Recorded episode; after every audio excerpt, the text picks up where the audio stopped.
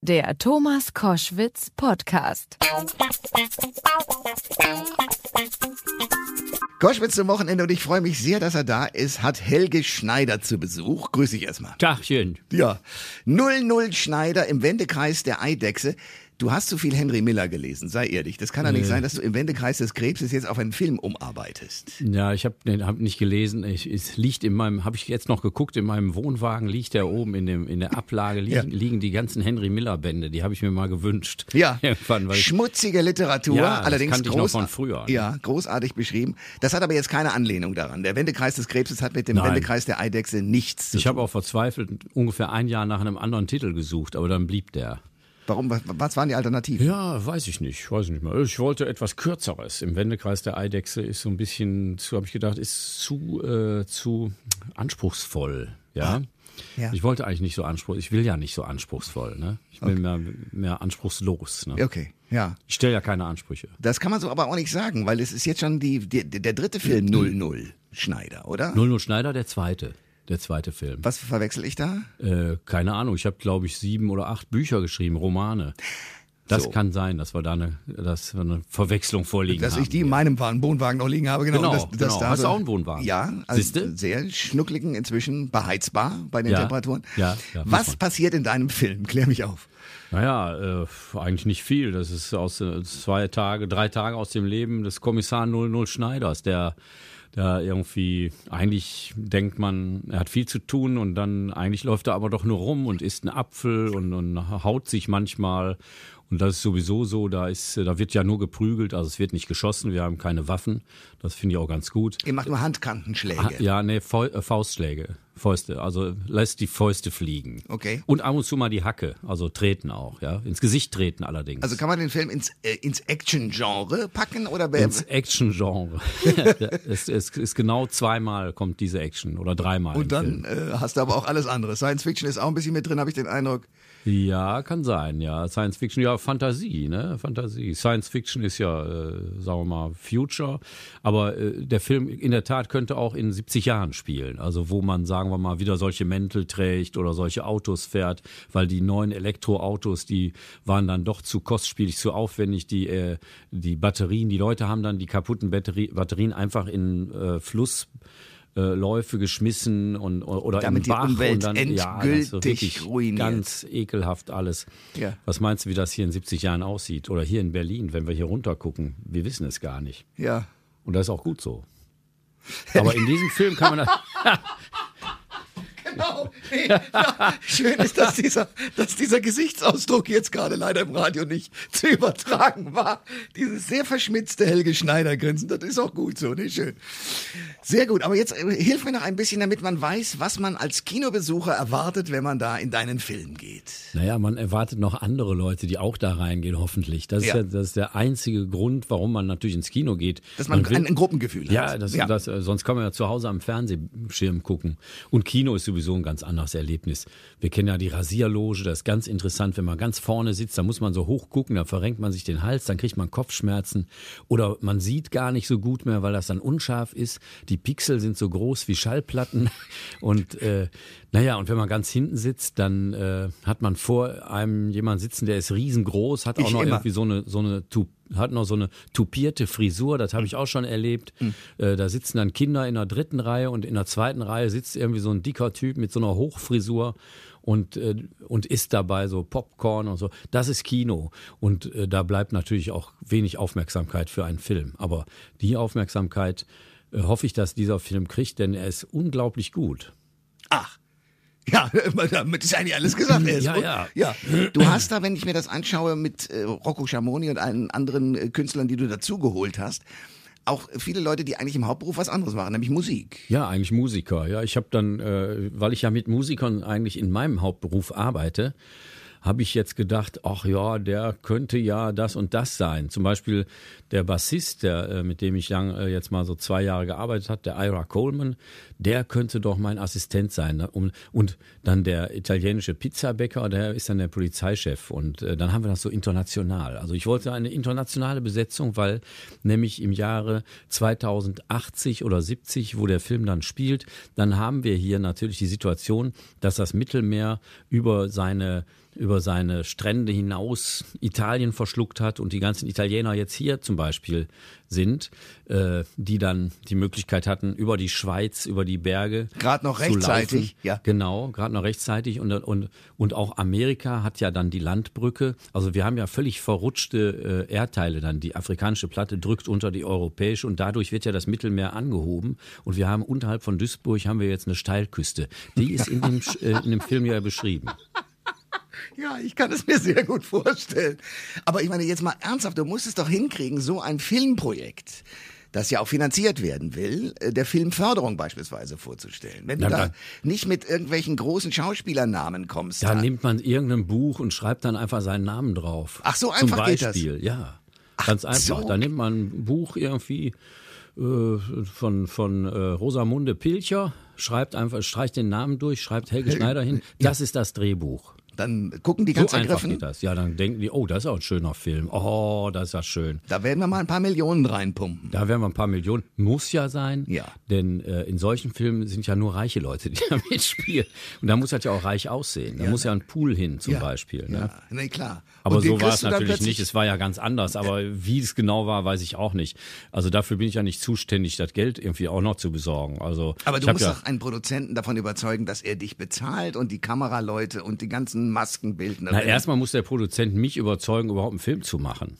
Ach, so rum geht das. Ja, natürlich, weil äh, das ist ja ein Haufen Arbeit und das, das ist wieder mal mein letzter Film, das kann ich jetzt schon sagen. Wie wieder mal. Ja, ich habe fast zwei Jahre Arbeit gehabt damit und jetzt ist aber auch mal gut. Jetzt kommt er ins Kino, ich will schon gar nicht mehr da reingehen. Also, du weißt ja auch schon, wie der Film Ich war, ja, ich habe den ja beim Schneiden ungefähr 500.000 Mal gesehen. ja. Ne? Aber trotzdem würde ich sagen, freue ich mich auf die Premiere, um den Film nochmal zu sehen. Denn diesen Film kann man nicht oft genug sehen. Helge Schneider ist bei Koschwitz zum Wochenende. Du hast ja es geschafft, in einer Personalunion zu arbeiten. Also du bist der Autor. Klammer auf, Rosamunde Pilcher, Klammer zu, wie ich jetzt gerade erst erfahren habe. Aber dann dazu bist du auch noch der Regisseur Ja, und der Hauptdarsteller. ja. Gut, ich habe eine ganz gute, kräftige äh, Assistentin, die Frau Schumacher. An, äh, wo ich, ich lege jetzt übrigens meine gesamten Ämter filmtechnisch nieder und übertrage es an Frau Schumacher. Regie, äh, Autoren, Team, also wir waren ja äh, erst zu viert, dann zu dritt, dann zu zweit.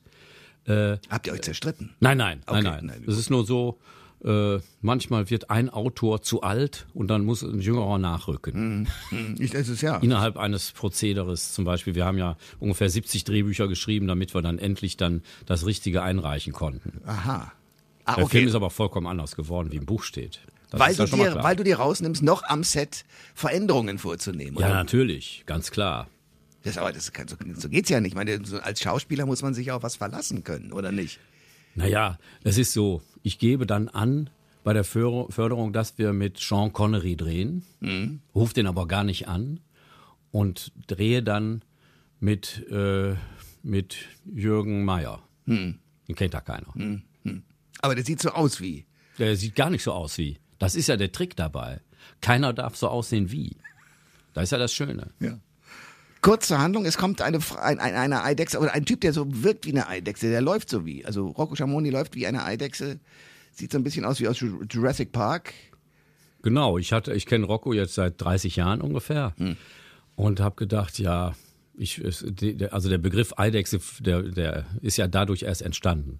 Ich habe dann äh, Rocco gefragt, ob er Lust hätte, beim Film mitzumachen. Dann habe ich mir den so angeguckt, als der so gequatscht hat. Und dann habe ich gedacht, Mensch, der sieht aus wie eine Eidechse. und dann haben wir die, den Begriff Eidechse in, ins Spiel gebracht. Und dann hat er auch noch beim Drehbeginn hatte er so ein Gebiss mit, hat gesagt, guck mal Helge, wie findest du denn das Gebiss?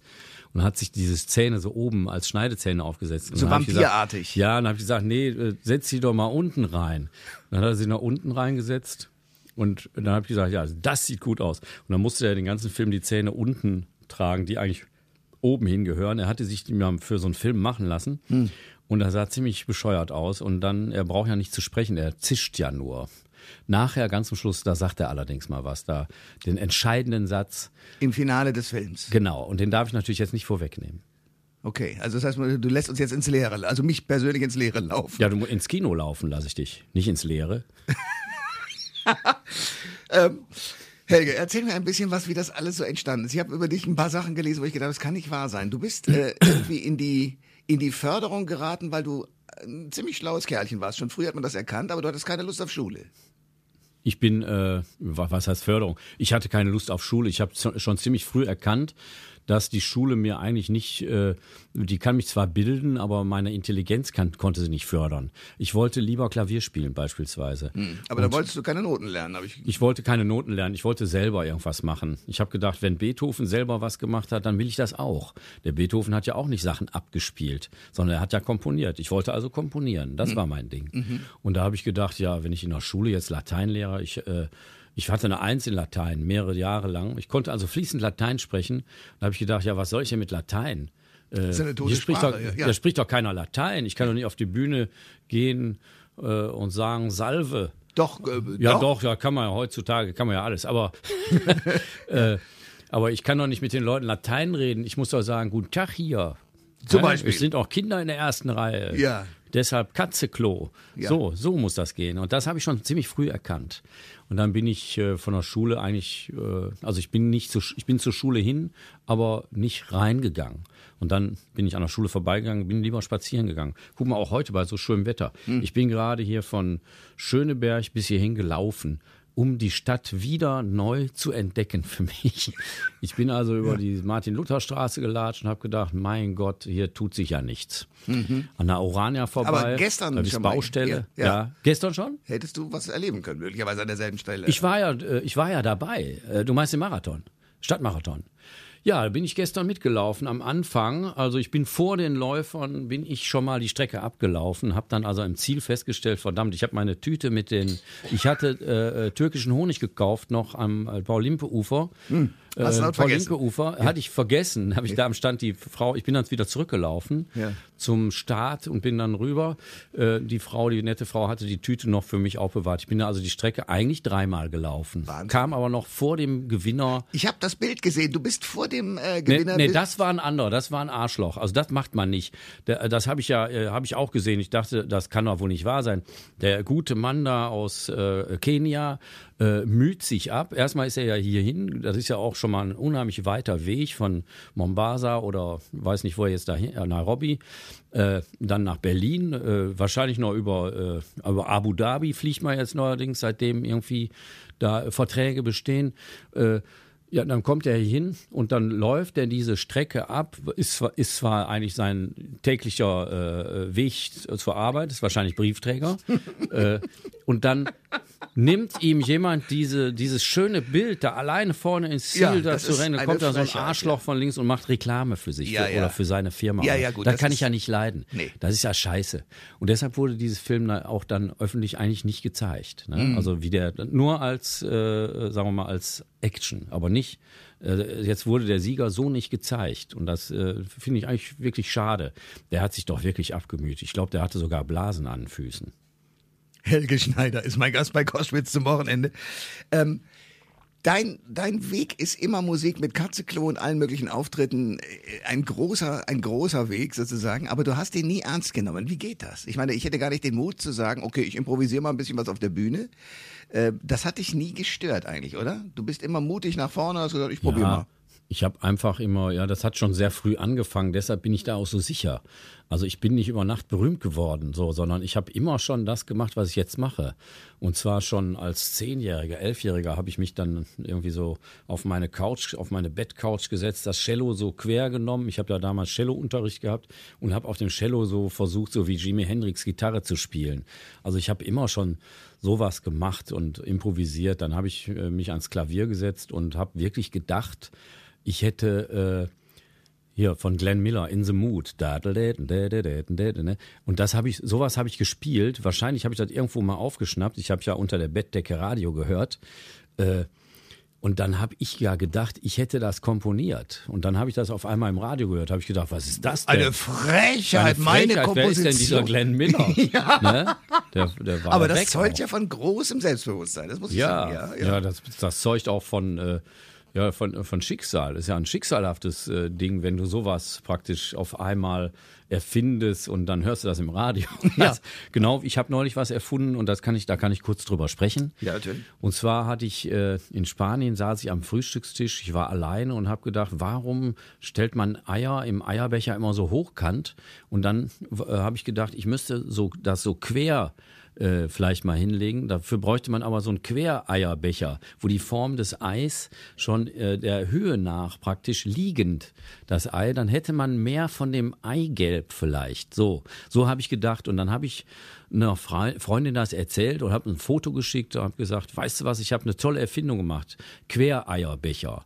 Und dann hat die dann irgendwann, äh, hat, dann haben die in ihrer Familie für mich so Eierbecher gebastelt aus, äh, aus Fimo und dann so lackiert so.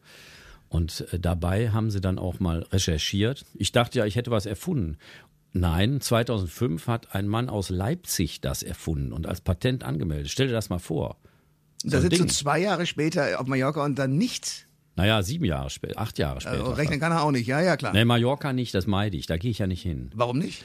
Ja, ich weiß nicht. Ich sehe dann immer so, äh, ich, ich sehe dann immer, naja, das sind auch viele Leute, die rufen mir dann hinterher, hallo Katzeklo.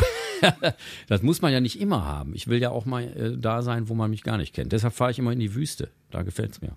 Da ist ruhig. Skorpione, kalt. Taranteln. Ja. Ja, kalt in der Nacht, sehr kalt. Ja. Tagsüber ganz schön warm. Ja. Da braucht man schon äh, ein, ein Hütchen. Ja. Hast du ja, also insofern. Ja. Noch, ja. noch Hüte. Ja. Genau. Ich meine, lange Karriere konnte ich mir sehr viele Hüte kaufen. Helge Schneider ist mein Gast bei Koschwitz zum Wochenende. Unterhaltungskünstler ist äh, einer deiner Überschriften. Ja. Jazz, äh, Musiker, Filmschauspieler, Drehbuchautor, Buchautor. Ähm, Katzeklo. Das hast du gerade schon gesagt. Das hat dich ja sozusagen in eine Fangemeinde katapultiert, in die du vielleicht gar nicht wolltest. Oder wolltest du immer sozusagen der große Hitparadenstar werden?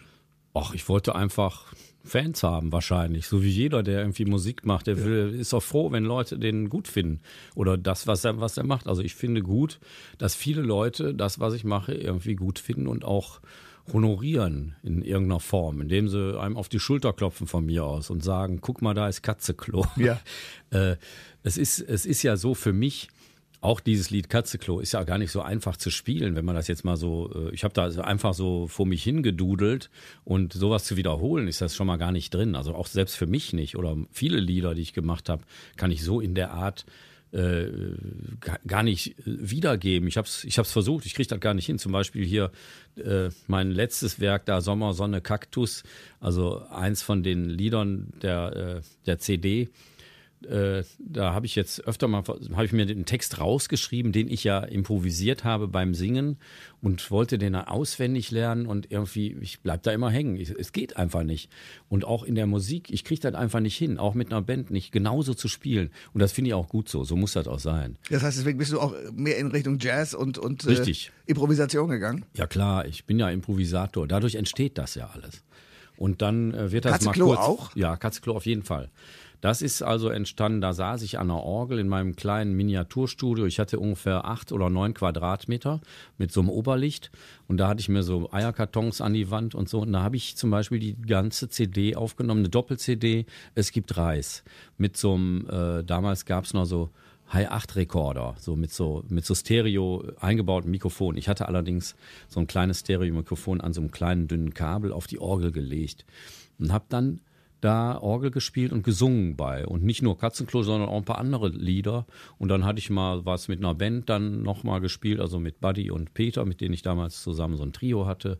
Alles so innerhalb von zwei Stunden aufgenommen in diesem kleinen Studio und ganz viel improvisiert. Und Katzeklo zum Beispiel ist 100 Prozent improvisiert gewesen, in dem Moment, aus dem Affekt heraus, einfach gesungen und ich habe sogar da mit jemandem telefoniert dabei und dem das, dem das vorgespielt. Ja. Und zwar einem äh, Typen, dem Studio gehört, wo ich die Platte davor, also meine erste Schallplatte, hatte ich bei dem im Studio aufgenommen.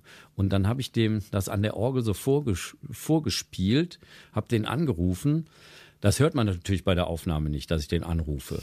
Und äh, dann ist das einfach, habe ich gesagt, ja, das ist doch schon fertig. Äh, kann man doch jetzt eine CD draus machen. Das ist doch ein schönes Dokument. Das ist doch besser, als wenn ich das jetzt noch so überproduziere. Also wenn ich dann irgendwie hole ich mir irgendwie ähm, äh, eine Band, eine Begleitband aus Hawaii oder so, die da so, so, so weltberühmte Studiomusiker Ja. und so, die können das doch gar nicht spielen so schlecht. Und in Los Angeles irgendein Produzenten, der ist dann nochmal genau, überarbeitet. mit, Quincy, mit Quincy Jones vielleicht, ja, um Nas Nastasia kennenzulernen. Ne? da- das wäre dein Hinter. Das wäre der äh, Hintergedanke, Ja, okay, ist klar. Okay. Aber ich meine nochmal zu Ich habe übrigens noch was anderes, Ap- apropos Quincy Jones, da habe ich ja ein ganz gutes Verhältnis zu. Und Wirklich? zwar, ja, ich habe mich neulich am Telefon mit Quincy Jones gemeldet und da sagte mein Gegenüber, wie bitte, Pretty Joe? Und dann seitdem habe ich mich ein paar Wochen lang Pretty Joe genannt. Wie findest du das denn? Ja, kommt nicht so bei mir Blöd, an, ne? Ich finde das nicht. Das Ich auch nicht. Ja, okay. Und jetzt wollen die natürlich immer hier, ja, du bist doch Pretty Joe, sag ich, nein, nicht mehr. die Spinner. Ich habe dich mal auf der Bühne gesehen, da habt ihr Katzeklo sehr geil improvisiert, wieder mal, also sozusagen angespielt. Mhm, Ja. Und äh, die Fans mögen es aber dann doch in der Reinkultur. Die mögen die Improvisationen nicht so, oder? Äh, doch, live auf jeden Fall. Live ist immer wieder was dabei, was eine Überraschung. Ich moduliere den Text, ich finde ja dann neue Sachen. Eine Zeit lang hatte ich dann die, Ka die Katzenoma, die dann äh, Sheba kauft und für sich selber das dann isst, weil sie also wenig Rente kriegt und also ganz so- sozialkritisch. Auch ein bisschen. Jetzt ja. habe ich dann äh, zuletzt immer gesungen. Dann war ich auch ein bisschen frech geworden. Dann ist die Katze gehört einer Familie, die Kinder, die sind traurig, weil die ist weg und der Vater kommt von der Arbeit und dann liegt auf der Straße irgendwie so so Pelz und so schon wochenlang. Und das war wohl die Katze, aber des Nachbarn und so, damit wir ja Happy End haben. Die Katze kommt dann zurück. Ich verstehe. Also du brauchst immer den guten Moment. Du, du hast auch viel geschrieben. Wann, wann, wann passiert was? Also du sagst, ich pro- improvisiere in meinem kleinen, übersichtlichen Studio. Äh, wann setzt du dich hin und sagst so, ich schreibe was und hat es das Ziel, dass es veröffentlicht wird oder ist dir das eigentlich immer egal? Ich hatte das erste Mal hatte ich ein Angebot von äh, von einem Buchverlag, mit dem ich auch heute noch oder lange Zeit zusammengearbeitet. Ich weiß nicht, ob ich noch ein Buch schreibe, aber äh, Letzter Film, letztes Buch, letzte Platte. Ich weiß, du bist am Ende eigentlich. Das erste ja. Buch äh, sollte eigentlich, äh, glaube ich, so eine. Ich sollte mal über mein Leben was schreiben. Jetzt war das erste Buch, aber glaube ich, dann habe ich gesagt, nee, ich schreibe mal so einen Kommissarsroman. Da habe ich, glaube ich, das erste Buch war Kommissar Schneider irgendwie. Äh, Zieh dich aus, du alte Hippe, hieß das erste Genau. Buch. Ja, ja. Das ja. war ziemlich Fantasy-mäßig und ziemlich brutal auch und ziemlich bescheuert. Und dann habe ich mich breitschlagen lassen, so eine Art Autobiografie zu schreiben, die ich aber, äh, sagen wir mal, 50 Prozent Wahrheit und 50 Prozent eben nicht. Und das gefiel mir dann nachher aber auch nicht mehr. Ich habe schon viel zu viel über mich verraten. Ich hatte aber damals das Gefühl, ich müsste was über mich erzählen, damit die Leute das mal begreifen, warum einer äh, sowas macht, wo der herkommt zum Beispiel und äh, wie das, wie das zustande kommt. Ich wollte so eine kleine Anleitung geben, damit ich vielleicht auch mal Nachfolger bekomme. Also ein Helge Schneider 2. Richtig. Äh, jetzt äh, na, Jahre später habe ich dann, nachdem ich noch mehrere Krimis geschrieben habe und auch äh, äh, Schicksalsromane, zum Beispiel äh, ist ein sehr schöner Roman, äh, äh, die, warte mal, Memoiren eines Heiratsschwindlers ist zum Beispiel gut, äh, kann ich nur empfehlen. Also dann gibt's aber einen äh, Schicksalsroman, äh, eine Liebe im Sechsachteltakt, äh, glaube ich. Und dann hatte ich ein äh, Pseudonym erfunden für mich, die, große abgeschlossene Sch- Schicksalsgeschichte von Robert Falk, habe ich mich genannt. Robert Falk. Und ich hatte mich dann abgebildet mit so einer Mistgabel in so einem Maisfeld. Und da habe ich gedacht, das ist es. Damit würde ich vielleicht so ein Weltbestseller, weißt du, so wie auch äh, wie auch Uta Danella oder so, ne, der große abgeschlossene Liebesroman, ne. Und, und dieser Schicksalsroman handelte von so einem Alkoholiker, der wirklich überhaupt nichts auf die Reihe kriegt und äh, mit dem man sich aber trotzdem auch identifizieren kann. Also ich habe alle Register rausgeholt, was dem alles Schlimmes passiert mit Tod und, und, und seine Frau betrügt ihn und, und seine Werke werden ihm dann, er wird enteignet und liegt dann in Frankfurt auf der Parkbank und kotzt sich voll und so. Also so alles. Und trotzdem ist dieses Buch nicht äh, Bestseller geworden. Obwohl du alles auch gegeben hast. Genau, und dann ja. habe ich irgendwann gedacht, jetzt muss ich noch mal eine Autobiografie schreiben, die total äh, an den Haaren herbeigezogen ist. Das ist Bonbon aus Wurst, habe ich dann geschrieben. Äh, und äh, damit habe ich praktisch einen Abschluss gemacht. Dann habe ich, glaube ich, noch einen äh, 00 Schneider-Roman geschrieben und der, äh, der äh, Roman war dann eigentlich jetzt, und dann habe ich gedacht, jetzt schreibe ich mal gar nicht mehr. Und vielleicht mache ich das auch, vielleicht schreibe ich gar nicht mehr. Ja, aber äh, trotzdem, die Frage ist ja, wann ereilt dich sowas? Also Musik machen, improvisieren, das kann ich mir schon vorstellen. Man sitzt irgendwann im Studio. Aber so hinsetzen und schreiben ist ja nochmal ein anderer Aufwand. Ich glaube, es ist so, wenn ich jetzt auf Tournee gehe, mit jetzt habe ich eine Band, innerhalb einer Tournee habe ich neu formiert. Äh, Das war jetzt im Sommer. Und in dem Moment denke ich, Mensch, die Band ist so toll, das macht mir richtig Spaß. Die beste Band seit 20 Jahren. Und mit denen will ich jetzt nicht nur eine Tournee machen, jetzt machen wir noch die nächste und danach noch eine und vielleicht spielen wir jetzt zwei Jahre auf jeden Fall. Aber danach brauche ich immer so eine Pause. Und in der Pause kann ich so nicht untätig sitzen.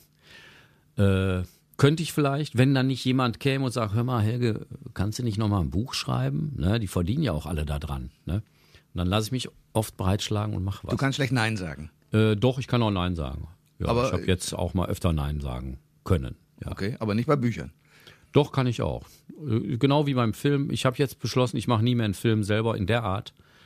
Ich, ich spiele mal eine Rolle vielleicht demnächst. Hat- Ist mir eine Rolle angeboten worden als Fisch in einem Film. Und da habe ich überlegt, das mache ich vielleicht. Mal sehen, wenn ich nicht so viel tauchen muss.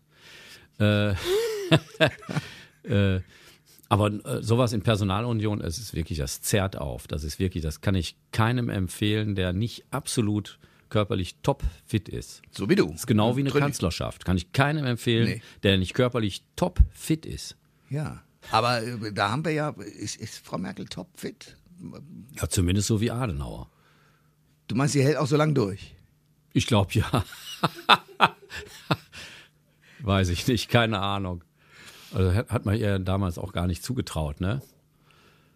Glaube ich, ne? Nee, also, nichts. Ich, also keiner hat sie ihr war das, das Mädchen von Helmut Kohl und nichts hat man ihr zugetraut. Gar nichts. Ja, das, das zeigt einfach mal, äh, ja. Ich glaube, es ist so, die ist ja auch nicht eigentlich über Nacht berühmt geworden, ne? Die ist Nee, die ja, hat hart gearbeitet. eine hartes, harte Arbeit hinter sich, hat also viel Erfahrung. Und das macht sich dann auch bemerkbar, in dem langen Rumsitzen auch vielleicht. Ich mache das auch so. Ich kann auch lange sitzen. Helge Schneider ist mein Gast bei Koschwitz zum Wochenende. Ich will ähm, noch wissen, die, die Filme, da ist auch irgendeiner wieder auf dich zugekommen, hat gesagt, jetzt hast du die Bücher geschrieben, mach doch mal einen Film oder wie ist das gegangen? Ich sehe gerade, da hinten läuft jemand auf dem, Bach, auf dem Dach spazieren. Ja, Das wäre eigentlich ein Fall für Kommissar 00 Schneider. ja ich merke schon, Mann, die Sendung driftet ab und wird zum Krimi. Was Ja. will er da oben? Was will der denn da? Der schreitet da so komisch. Ja, der ist vorsichtig einfach. Merkwürdig. Was ist nur los in dieser Stadt? Ja, Fragen über Fragen. Genau. Wenn ich jetzt mal bei dir in so einem Film mitspielen wollte, das, das geht nicht so ohne weiteres. ne? Doch, ganz klar. Ja? Ja. Muss ich gucke mir dann so an und denke, ja, da könnte jetzt ein Zahnarzt spielen zum Beispiel. Na, das ist ja toll.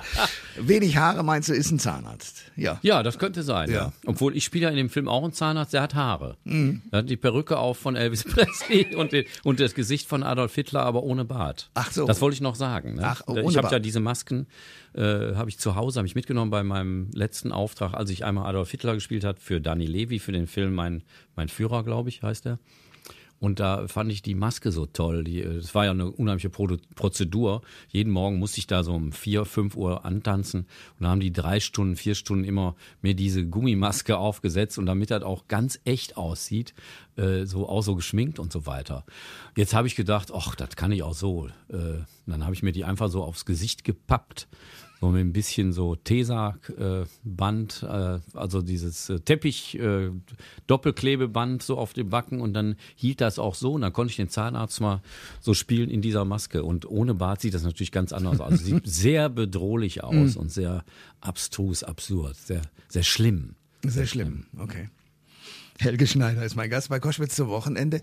Ähm, dieses, dein, dein Weg hin zum Kino und zu dem ganzen Abstrusen und Irrsinnigen, gibt es irgendwann den Moment, wo du sagst, so, jetzt muss ich mal drei Minuten oder auch fünf ganz ernst werden? Das habe ich auch öfter mal, klar. Auf Beerdigungen zum Oh, Beispiel. ja. Entschuldigung, dass ich jetzt lachen muss, Ja, aber ja. das sind natürlich auch so Situationen, da ist man auch ernst.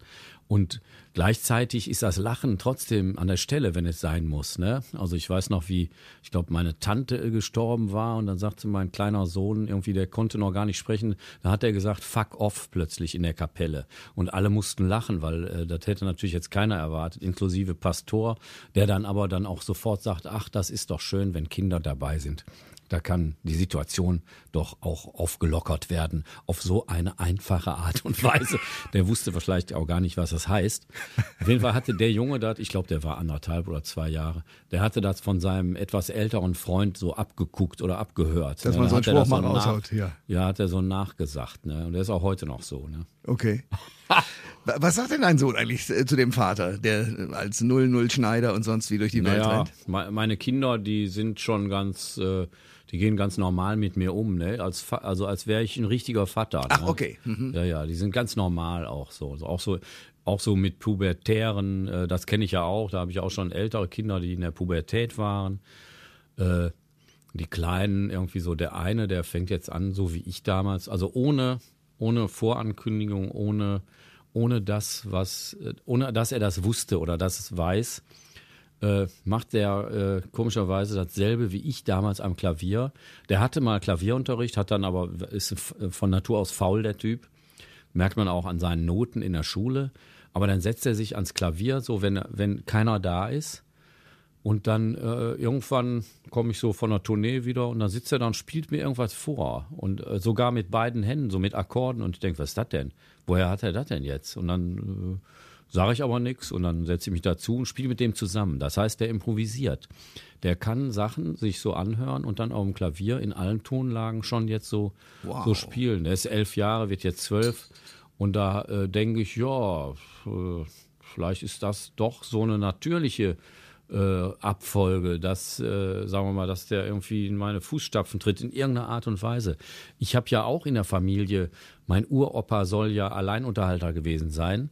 An der Ostsee soll der so mit Akkordeon, Gitarre und Trompete und Trommel soll der da so von Dorf zu Dorf gezogen sein. Warum sagst du soll? Weil äh, die Überlieferungen sind nicht Es ist da. eine Überlieferung und äh, die äh, Überlieferungen speziell vor dem Ersten Weltkrieg, die sind sehr vage. Mhm. Also ich habe zwar so einen Stammbaum, ich weiß genau irgendwie, wer so woher kommt und wo die alle herkommen, aber dieser Uropa soll so soll so ein bisschen free gewesen sein, so, so wie ich so auch. So. Also der soll sehr, sehr so, ein Freigeist gewesen sein und auch eben musikalisch.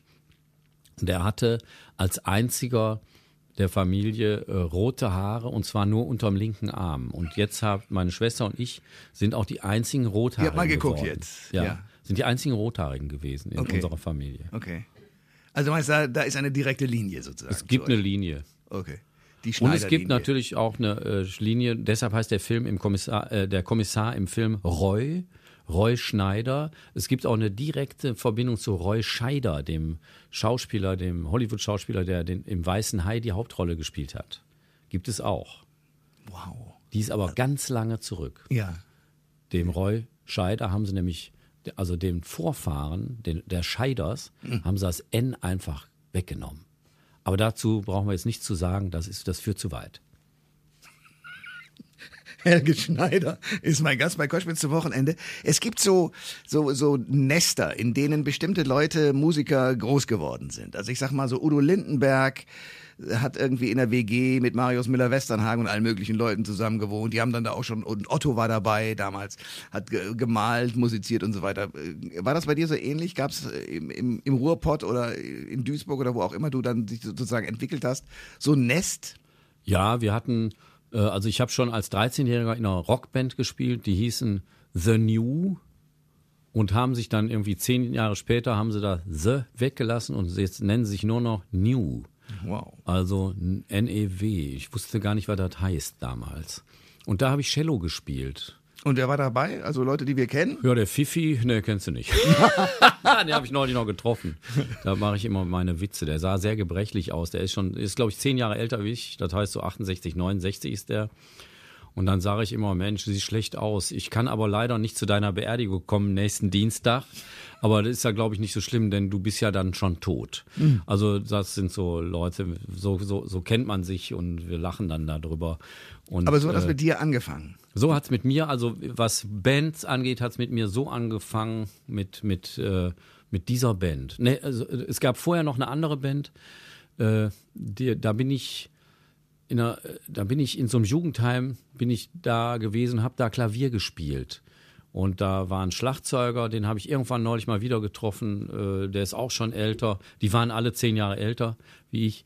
Und äh, ich habe wirklich äh, dann von diesen Leuten, also von dem Gitarristen speziell, mit dem ich damals zusammengespielt habe, der Herbert, der war ein begnadeter äh, Schnellgitarrist und so. Also das sind so Leute, die stadtbekannt waren und über die Grenzen hinaus so als Musiker äh, damals Rockmusiker und er konnte total so gut wie Jimi Hendrix spielen oder Santana und so. Und dann, also das waren so die Zeiten, wo diese Bands ja auch irgendwie äh, aufkamen. Santana, Jimi Hendrix war gerade gestorben, 1969 ist er gestorben, glaube ich. Äh, oder war das später? Ne, ich, ich weiß das gar nicht mehr. Wann ist denn der gestorben? Ich glaube Anfang der 70er, oder? Ja, kann auch sein, irgendwie. Dann ist Elvis noch, war, Elvis lebte noch, also den hat man auch noch gesehen, Elvis auf Hawaii. Habe ich noch live gesehen, nachts. Habe ich mir angeguckt in Schwarz-Weiß, wo man auf einmal überrascht war, weil der so dick war. Ja. Kannst du dich daran erinnern? Ja, ich weiß nicht, wie, wie, wie, alt du bist, aber. Äh, so alt wie du fast. Ja. ja. Ich bin ja äh, Baujahr 55. Ich 56. 56, ja. ja. Dann war das Konzert in Hawaii, ich glaube 72. Könnte das hinkommen? Da war ich 17 Jahre, das könnte hinkommen. Das könnte, gut, also ich erinnere mich, dass er ein Tuch nach dem anderen ins Publikum gab Richtig. und transpirierte. Ja, und der, ja. der Anfang der Show war er mit dem Rücken zum Publikum mit so einem riesigen, mit so einer weißen Lederjacke mit einer Sonne drauf. Und der, ja, aber ist er nicht irgendwie noch runtergekommen, fast so schon? Ja, ich weiß es nicht. Wir waren so, äh, ich glaube, zugekifft. Ich glaube, ich habe damals auch gekifft. Echt? Ich weiß es nicht mehr, ja. Ich glaube, ich, glaub, ich habe damals gekifft. Du hast schon mit 17. Zugeben. Was haben deine Eltern nee, schon gesagt? eher. Ich habe ja ganz früh angefangen. Ach du. Dummerweise, ja. ja. Damals war das ja auch irgendwie so, äh, das, das, gehörte einfach mit zur Auflehnung gegen die, gegen die, gegen das Establishment, genau wie lange Haare. Also ich hatte die Haare damals bis knapp über den Ohren und da wollte man mir die schon abschneiden und dann bin ich lieber von zu Hause wegge laufen, anstatt hm. mir die Haare abschneiden zu lassen. Und das hat bis heute Nachwirkungen. Das hat bis heute Nachwirkungen. Ich war nie mehr beim Friseur. Seitdem ich ja. zwölf Jahre alt war, wow. habe ich mir die Haare selbst geschnitten. Ja. Ich habe mir auch mal eine Glatze geschnitten, so wie du. Hm. Ne, ich meine, das wissen die Leute im Radio nicht, dass du jetzt eine Glatze hast. Aber ich habe mir immer eine Glatze geschnitten. Ja. Das, da war ich so 26, 27, habe ich mir eine Glatze geschnitten. Aber habe ich aber gedacht, ach scheiße, ich sehe scheiße ja, ich kann das nachvollziehen. Mhm. Und hast wieder wachsen lassen. So. Mir wieder wachsen lassen, ja. ja. Und jetzt mit vollem Haar trittst du auf als 00 Schneider. Genau. Und äh, du sitzt, gehst du wirklich also jetzt nur zur Premierenfeier oder guckst du dir tatsächlich im Kino nochmal den Film an? Ich gehe dann äh, heimlich, dann gehe ich wahrscheinlich nochmal, ich gehe dann, also das ist eigentlich, macht mir mehr Spaß. Zu gucken, was so das Publikum auch so Feier macht. und so. Ich, ich gehe lieber so ins Kino mal dann. Okay. Ich habe das auch mal gemacht bei dem letzten Film, den ich selbst gemacht habe, Jazz Club. Da war das dann auch sehr interessant. Da bin ich ja so drei Tage später ins Kino gegangen, mal in so ein Multiplex-Kino und dann das ist sowieso keine Atmosphäre. Und dann kommst du in so einen Kinoraum Nummer sieben und da sitzen da zwölf Leute und so und keiner lacht. Das ist auch interessant. Wie ist das für dich? Ja, ich, ich, bin, ich bin ja erfahrener Kinogänger. Ich habe ja auch zum Beispiel gesehen äh, äh, mit dem Gorilla, wie heißt wie heißt der nochmal hier? Äh, Mit der Frau in der Hand? Ja, wie heißt der äh, Kerl? King Kong. King Kong, ja. Die Neuverfilmung von King Kong war ich auch im Kino drin, da waren auch nur zehn Leute. Das ist normal heutzutage. Also das hat dich gar nicht beunruhigt. Aber das hat mich nicht beunruhigt. Das, nee, ich fand es auch lustig. Ich fand es lustig, dass keiner gelacht hat. Aber wenn man so einen Film macht, dann hat man auch eine Vorstellung, an der und der Stelle wird jetzt wahnsinnig gebrüllt werden. Nee, ich nicht. Ich habe da keine Vorstellung. Ich weiß ja aus Erfahrung, die Leute lachen ja sowieso an Stellen, äh, wo wo, wo es unvorhersehbar ist. Weil es ja von der Bühne. Ich gehe auf die Bühne, da lachen die schon. Ja, aber du guckst ja auch lustig. Ja, ich gucke lustig, ich bewege mich auch lustig. Das ist so eine Art äh, Bewegungsmechanik, äh, die ich natürlich äh, mir zu eigen gemacht habe im Laufe des ganzen Lebens, um Leute auch zum Lachen zu bringen. Ganz klar. Trotzdem gibt es immer wieder Situationen, wo man denkt, nee, das kann nicht sein. Warum lachen die denn jetzt? Ne? Ist so dann stehst du da oben und äh, baust das aber nicht wie andere Leute dann in dein zukünftiges Programm ein, sondern Nö, nö. wartest auf Interessiert den. mich nicht. Okay. Das ist ja Überraschung. Das macht, soll mir ja Spaß machen. Ich will ja nicht, dass jetzt unbedingt jetzt alles so funktioniert. Klar ist so, wenn ich merke, dass die Leute da besonders lachen, dann wird schon sein, dass ich das beim nächsten Mal auch mache. Oder in, in ähnlicher Form. Aber ich habe auch die Erfahrung gemacht, dass ich das genauso mache und dann keiner lacht. Genau wie im Kino. Du zeigst einen Film, Leute lachen sich kaputt, am nächsten Tag ist irgendwie anderes Wetter und äh, zwei Leute fehlen im Kino, die vielleicht so besonders gelacht haben und dann lacht auf einmal keiner mehr. Kann sein.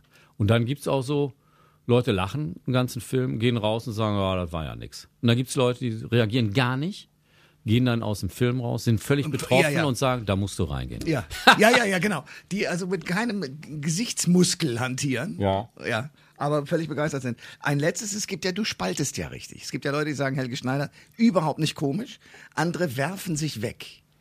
Also ich habe da so ein kleines, so eine kleine Geschichte, als ich in Flugzeug stieg neulich in Madrid nach Düsseldorf, dann waren auch so Leute hinter mir oder so, dann guck mal da, Helge Schneider. Oh, ja, wenn das Flugzeug jetzt abstürzt, dann ist äh, dann, warte mal, dann, dann hörte ich so so flüstern, ja, wenn das jetzt abstürzt, wenn das jetzt abstürzt, dann sagte dann die Frau oder der Mann sagte dann, dann äh, ist, der, ist dem wenigstens für immer das Maul, das Maul versperrt oder irgendwie sowas. Dann hört, hat er wenigstens aufgehört, sein Maul aufzumachen. Wow. So, das habe ich also mitgekriegt. Äh, das heißt, ich bin den Leuten aber nicht böse. Die äh, sind einfach dann einer Situation aufgesessen, die wir ja nur zu gut kennen. Wir Künstler und Politiker, denn das ist die Yellow Press. Das heißt, alles, was in der Zeitung steht, wird geglaubt. Das heißt, wenn irgendwas mal Negatives in der Zeitung gestanden hat, dann, äh, dann wird das multipliziert, auch durch Mund-zu-Mund-Propaganda. Zum Beispiel habe ich mal einen Auftritt gehabt, da äh, hat äh, irgendwie im Hintergrund auf einmal war laute Techno, Techno-Musik, äh, die man aber im Publikum nicht hörte, aber auf der Bühne. Und da kann ich natürlich nicht denken und so. Und da habe ich den Auftritt unterbrochen. Und dann äh, steht dann in der Zeitung äh, arrogant und Auftritt unterbrochen.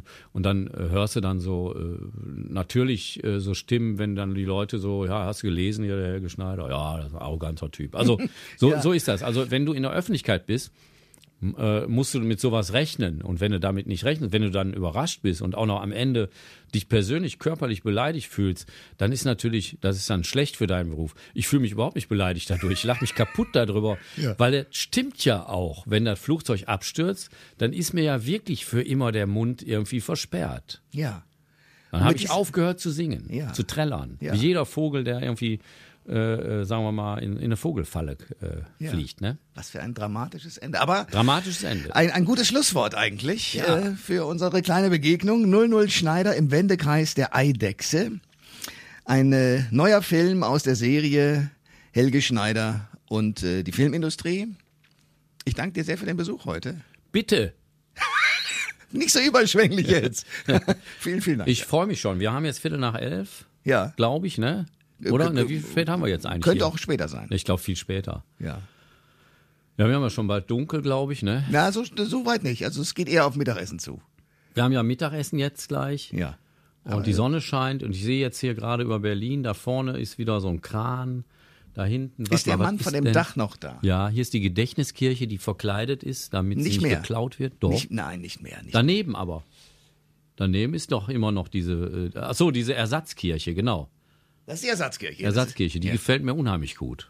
Warst du mal da drin? Nein, aber äh, die Ersatzkirche gefällt mir von außen schon so gut, weil ich habe früher mit Plastikant gespielt. Was ist das?